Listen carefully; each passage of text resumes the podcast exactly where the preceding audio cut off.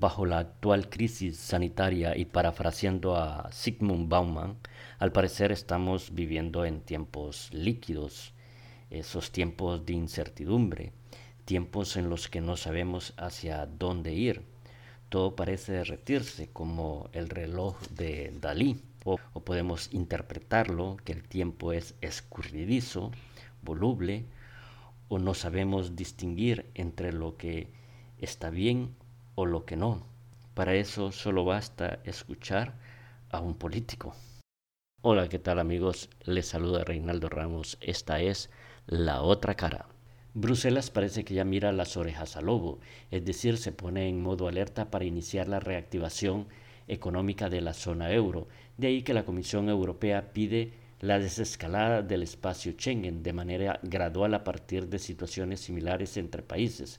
También expone que debe ser coordinada y sin discriminación. Esta acción está encaminada a reactivar el turismo, un sector que representa el 10% del PIB en la Unión Europea y que involucra aerolíneas, turoperadores y hoteles fuertemente afectados por la pandemia del coronavirus y que ha obligado al despido temporal y en el peor de los casos definitivo. Y no es para menos porque según cálculos de la Comisión Europea, la facturación en la Unión caerá un 50%, el 70% en el sector de turoperadores y agencias de viaje y un 80% en aerolíneas y cruceros. Son cifras que no pueden dejar indiferente a nadie, porque el turismo es un sector que genera abundante empleo, aunque para algunos políticos los puestos de trabajo son precarios y de bajo valor agregado.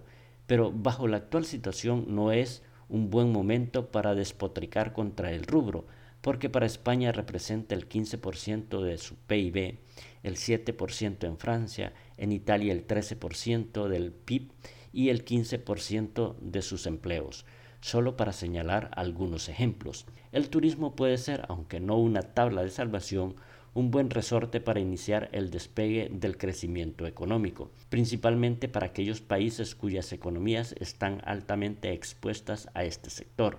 Sin embargo, el éxito dependerá si se llevan a cabo las recomendaciones a rajatabla tal como lo está pidiendo Bruselas, que haya capacidad sanitaria, vigilancia y seguimiento de los casos, si es que los hay, del COVID-19 por otra parte, Europa también ha caído en la cuenta que la salida de la crisis económica actual debe contar con el mayor consenso posible.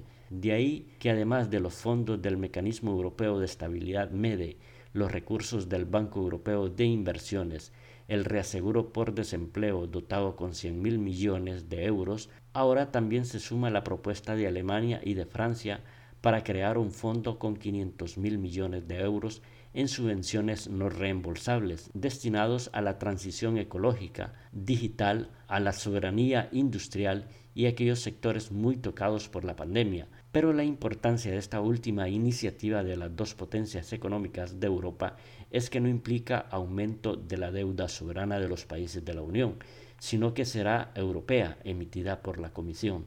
Esta ingente cantidad de recursos económicos que pretende movilizar Europa muestra la magnitud de la actual crisis.